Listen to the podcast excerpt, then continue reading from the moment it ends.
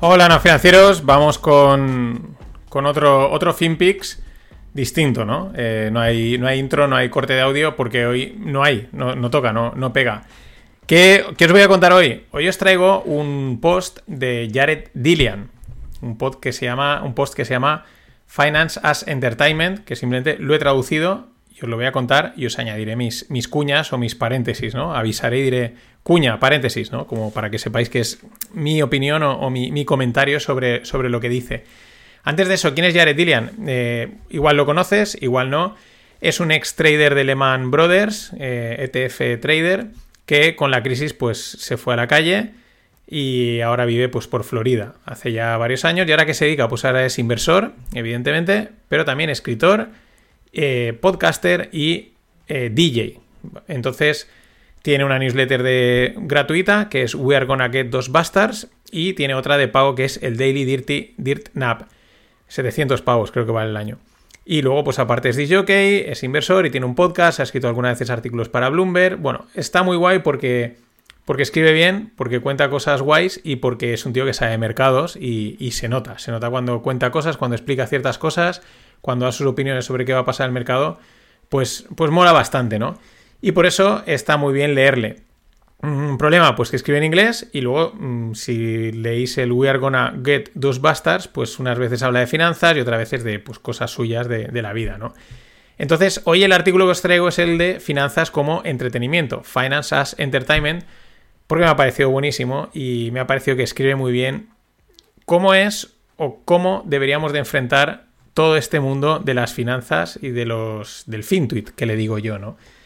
Eh, lo dicho, voy a empezar a leerlo y pues cuando haya una cuña o pues un comentario mío, pues diré cuña, ¿no? O paréntesis y, y para adelante. Vamos allá, dice, todos sabemos que es casi imposible batir al mercado durante un periodo de tiempo prolongado. Todos sabemos que es mejor invertir en fondos indexados. ¿Pero invertimos en fondos indexados? Se pregunta aquí Jared, ¿no? ¿Invertimos en fondos indexados? Y dice, no. ¿Qué hacemos? Abrimos cuentas en Robinhood y Coinbase, negociamos un montón de futuros y opciones, nos suscribimos a boletines o newsletters y servicios de negociación, de trading o de negociación, leemos libros sobre cómo batir el mercado y perdemos mucho tiempo y energía tratando de batir al mercado cuando sabemos que es imposible batir al mercado. Y se pregunta Jared, ¿por qué lo hacemos? Porque es divertido. Y dice, lo digo en serio, no lo hacemos por otra razón que nuestra propia diversión las finanzas son un pasatiempo para mucha gente. Y aquí abro cuña, paréntesis. Esto es una cosa que mucha gente no, tiene, no, no es consciente de ello. Deberían de tomárselo como una diversión o como un pasatiempo. Aquellos que se dedican a ello y viven expresamente de ello, no, pero la gran mayoría eh, debe, deberían de tomárselo así. El problema es que no, no son conscientes de eso y se lo toman demasiado en serio, ¿no? Continúa Jared, dice, Puede que seamos profesores, médicos o abogados, pero en nuestro tiempo libre nos dedicamos a la bolsa. Es fácil hacerlo ahora que todas las aplicaciones de trading están disponibles en un teléfono móvil. Y por supuesto, la gente consigue batir al mercado durante cortos periodos de tiempo, pero solo hay un puñado de personas en todo el mundo que pueden hacerlo de forma consistente. Dice el caso del gestor excepcional, ¿no? Los, Buffett, los Druckenmiller and Company.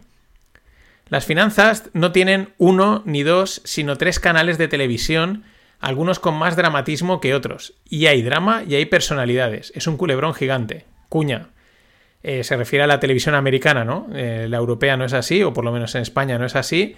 Pero allí tienen tres canales de televisión dedicados solo a finanzas. Eso no quiere decir que sea mejor o peor, porque como él bien cuenta y ahora va a explicar, están más dedicados al dramatismo, a las historias y a los Jim Cramers que a otra cosa, ¿no? Continúa Yaret, dice, una cosa que he notado sobre ESPN, que es un canal de deportes, es que no hay muchos deportes en ESPN. Dice, la mayoría son programas de entrevistas en los que los presentadores intentan crear drama y controversia cuando no la hay. Eh, lo mismo ocurre con las finanzas. Necesitamos historias, luchas entre el bien y el mal, y el mejor contenido que CNBC ha tenido en ese canal fue cuando Michael Lewis se enzarzó en una pelea a gritos con algunos tipos de high frequency trading en, torno al lanzamiento de Flash Boys. Eh, os recuerdo que Flash Boys es el libro de Michael Lewis, sacó también otro de Currency Wars, una cosa así, eh, que fue muy famoso, ¿no? Y continúa Jared, dice, eso sí que fue drama, y a todo el mundo le encantó. Dice, por supuesto, Michael Lewis estaba totalmente equivocado sobre los high frequency trading, pero todo el mundo lo ha olvidado ya y fue divertido.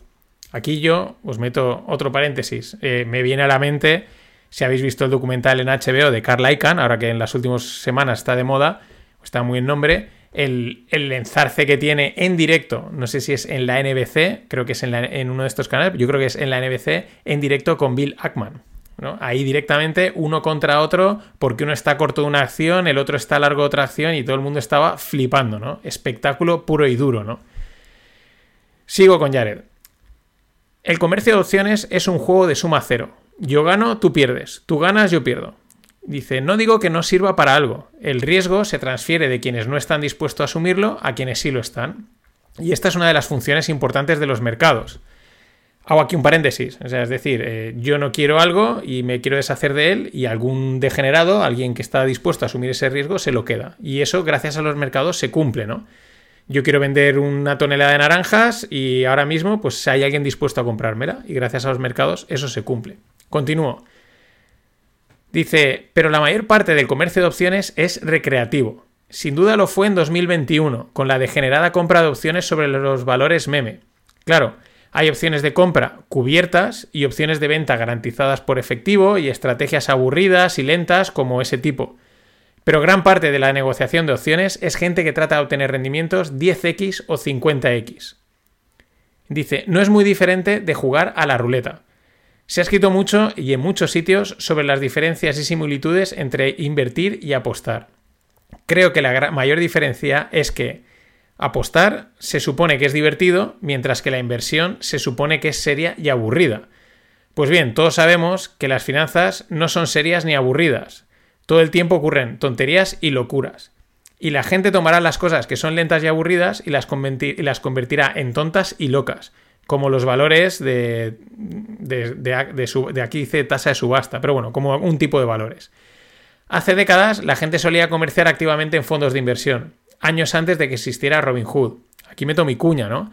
Eh, claro, mm, dice, se supone que sería aburrida, ¿no? O dice, las finanzas no son serias y aburridas. La clave es, o sea, exacto. Hay que tomárselas como, como lo que son. El problema es que, por lo menos, yo por lo que veo en general en Twitter, que es el foro principal, eh, ni siquiera la gente es consciente de esto, ¿no? Se toman todo demasiado en serio, como ha dicho, una lucha entre el bien y el mal, tal, todo súper serio, todo súper razonado, aburrido a más no poder, un auténtico coñazo, ¿no? Absoluto, ¿no? Por eso siempre digo que FinTweet is dead. Eh, claro, dice, los fondos de inversión son una inversión aburrida, está muy bien, pero es una inversión aburrida. Eh, Robin Hood, pues es más divertido. Continúo, o continúa Jared. Hablando de Robin Hood, y el matiza que no es cliente, se ha escrito mucho sobre la gamificación de las finanzas, sobre cómo Robin Hood cogió algo que era lento y aburrido y lo convirtió en un videojuego con efectos visuales y sonoros de vértigo. Un, un hacking neural diseñado para que la gente opere más y más a menudo. Nadie abrió una cuenta en Robin Hood porque pensara que invertir era lento y aburrido. Lo hicieron porque pensaron que sería divertido. Y Robin Hood lo hizo divertido. Los millones de personas que operaban en sus aplicaciones de Robinhood lo hacían por puro entretenimiento. Claro, la gente pensaba que podría hacerse rica operando ahí, pero se estaban divirtiendo en el proceso. Excepto que ninguno de ellos se hizo rico y se empobrecieron, lo cual no fue divertido, ¿no? Aquí, paréntesis, ese bucle tan interesante, no, no, lo hago solo por diversión, pero la gente acaba enganchada, acaba tomándoselo en serio porque no están acostumbrados a gestionar las pérdidas y porque en realidad no se lo han acabado tomando como algo divertido, acaban frustrándose y aquello que era guay ya no es tan guay y es casi, pues eso, muy frustrante y, doloroso, ¿no? La clave es esa, ser consciente de que te lo tienes que tomar como divertido. Ahora explicará un poquito que hay una, que hay una parte que hay que tomarla como aburrida, pero paso por paso. Seguimos. Después de haber trabajado en la parte institucional del negocio, puedo decirte que no era todo lento y aburrido. Incluso los fondos de cobertura, es decir, los hedge funds, negociaban por diversión. Las cosas se ponían lentas y la gente empezaba a arrasar con SPICE y QQs. Los SPICE y los QQs son ETFs, son un ETF del, SP500 y otro del Nasdaq.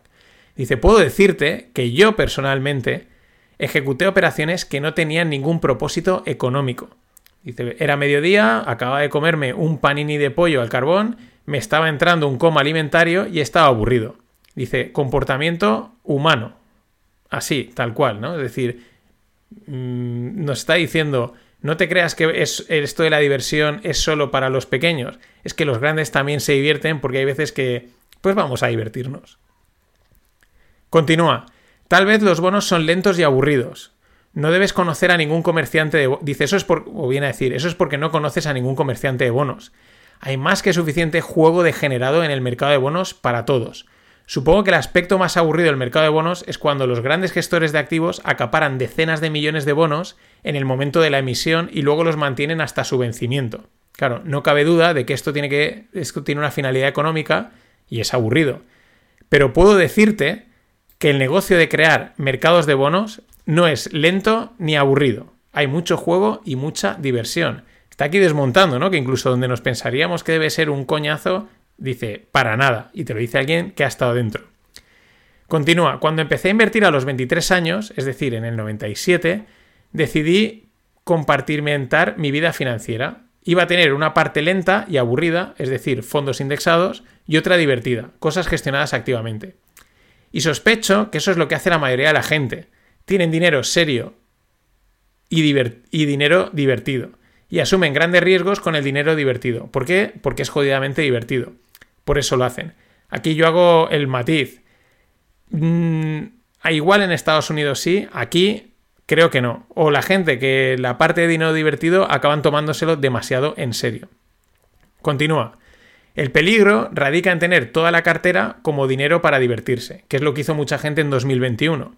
La gente tiene la necesidad psicológica de apostar cosas. Lo entiendo. Aquí, mega paréntesis. Esto, quedaros con esto. La gente tiene necesidad psicológica de apostar cosas. Mm, claro, por eso viene bien tener una parte separada para apostar, para matar. O sea, no, no, no, lo, no lo niegues, no lo bloquees. Oye, apuesta muy poquito y matas ese, es esa parte psicológica, esa necesidad. Continúa. Dice, yo soy autor de un libro de finanzas personales que saldrá el año que viene y hablo de esta tendencia psicológica. Incluso Taleb escribió sobre esto en Fooled by Randomness. Dijo que la cartera ideal era un 90% aburrida y lenta y un 10% expuesta a moonshots, cosas que ganan con el desorden, eh, yolos y cosas así. Dice cosas de la cola derecha, como el capital riesgo. Estoy 100% de acuerdo con esta filosofía y es básicamente la forma en que estructuro mis propios asuntos. Si las finanzas no fueran divertidas, la gente no operaría tanto. A lo largo de los años hemos debatido sobre la implantación de un impuesto sobre las transacciones financieras, que disuadiría a la gente de operar todo el tiempo. No creo que sea una buena idea. Cualquier cosa que reduzca la liquidez es mala. Pero Charlie Munger no está de acuerdo. Desearía que no tuviéramos tanta liquidez para que la gente comprara y conservara las cosas durante 40 años.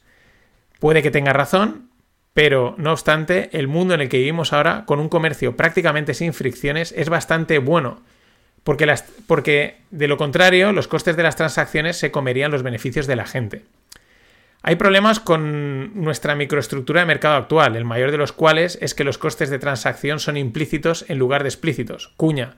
Implícitos es que tú no, tú no te das cuenta, te lo están cobrando ahí embebido, ¿no? Dice, pero no tengo fe en un regulador sabio y benevolente que pueda identificar estos problemas y corregirlos sin desagradables efectos secundarios no deseados. Continuamos. Dice, como proveedor de un boletín, de una newsletter, puedo decirte que el entusiasmo por las finanzas aumenta y disminuye con los años. Dice, 2021 fue mi mejor año en la historia, en términos de ingresos por nuevas suscripciones, 2020 y 2022 fueron bastante buenos. 2023 es terrible. Todo el mundo se quemó por el mercado bajista, las cosas son aburridas, no ven oportunidades y nadie quiere leer sobre mercados. Esto no me afecta solo a mí, sino a toda la industria de boletines informativos o de newsletters. Se podría decir que es la codicia la que crece y decrece, pero en realidad creo que es la necesidad de entretenimiento financiero. Yo formo parte del complejo del infoentretenimiento financiero, y una de las razones por las que he tenido tanto éxito es porque, además de reflexiones financieras profundas, ofrezco entretenimiento. No me avergüenzo de ello. El objetivo de Daily Dirty Up, que es su newsletter de pago, es ganar dinero, pero un objetivo secundario es divertirme. A veces los mercados son aburridos y las cosas divertidas y desenfadadas te ayudan a salir adelante. Vamos, lo suscribo totalmente, o sea, no, no tengo el nivel de Jared en nada, pero vamos, mm, podría estar hablando de mi forma de ver los FinPix y, no financieros. Me está ayudando, me está ayudando mucho. Continúo, último párrafo. Dice, todo esto forma parte de una tesis más amplia sobre cómo es, sobre cómo todo es entretenimiento. Entre los servicios de streaming, las redes sociales y otras aplicaciones tenemos más entretenimiento que nunca compitiendo por nuestro tiempo. Las finanzas son solo una parte, pero creo que es importante ser honestos con nosotros mismos. Este no es un negocio serio y estas no son personas serias. Y las personas que creen que es serio y se toman a sí mismas tan en serio son poco serias. Dice más sobre esto la semana que viene, que os dejo un enlace en la newsletter del siguiente post, ese tenéis que traducirlo vosotros. Brutal. Entiende perfectamente que esto va de entretener, de informar y de entretener. Que hay que tomarse las finanzas, o una parte de ellas, como algo divertido. Nada más. Y entender que estás apostando, que te estás jugando, a ver si sale, a ver si tal, limitando el riesgo, dejando la mayor parte de la cartera de la inversión en cosas aburridas que a largo plazo pues no van a perder y tal, y no entrar en no confundirse, tener tan claro tener tan claro como que es entretenimiento es clave que es todo lo contrario de lo que vemos hoy en día en FinTweet, en Twitter y en los diferentes foros. Todo es serio, aburrido, académico, bla, bla, bla, tal, cual. Y claro, entre eso y un mercado bajista, pues quizás por eso podcasts como los míos, pues tienen un crecimiento acotado. No lo voy a negar, hay que ser consciente de ello y en eso estamos. No os cuento nada más. Hasta la semana que viene.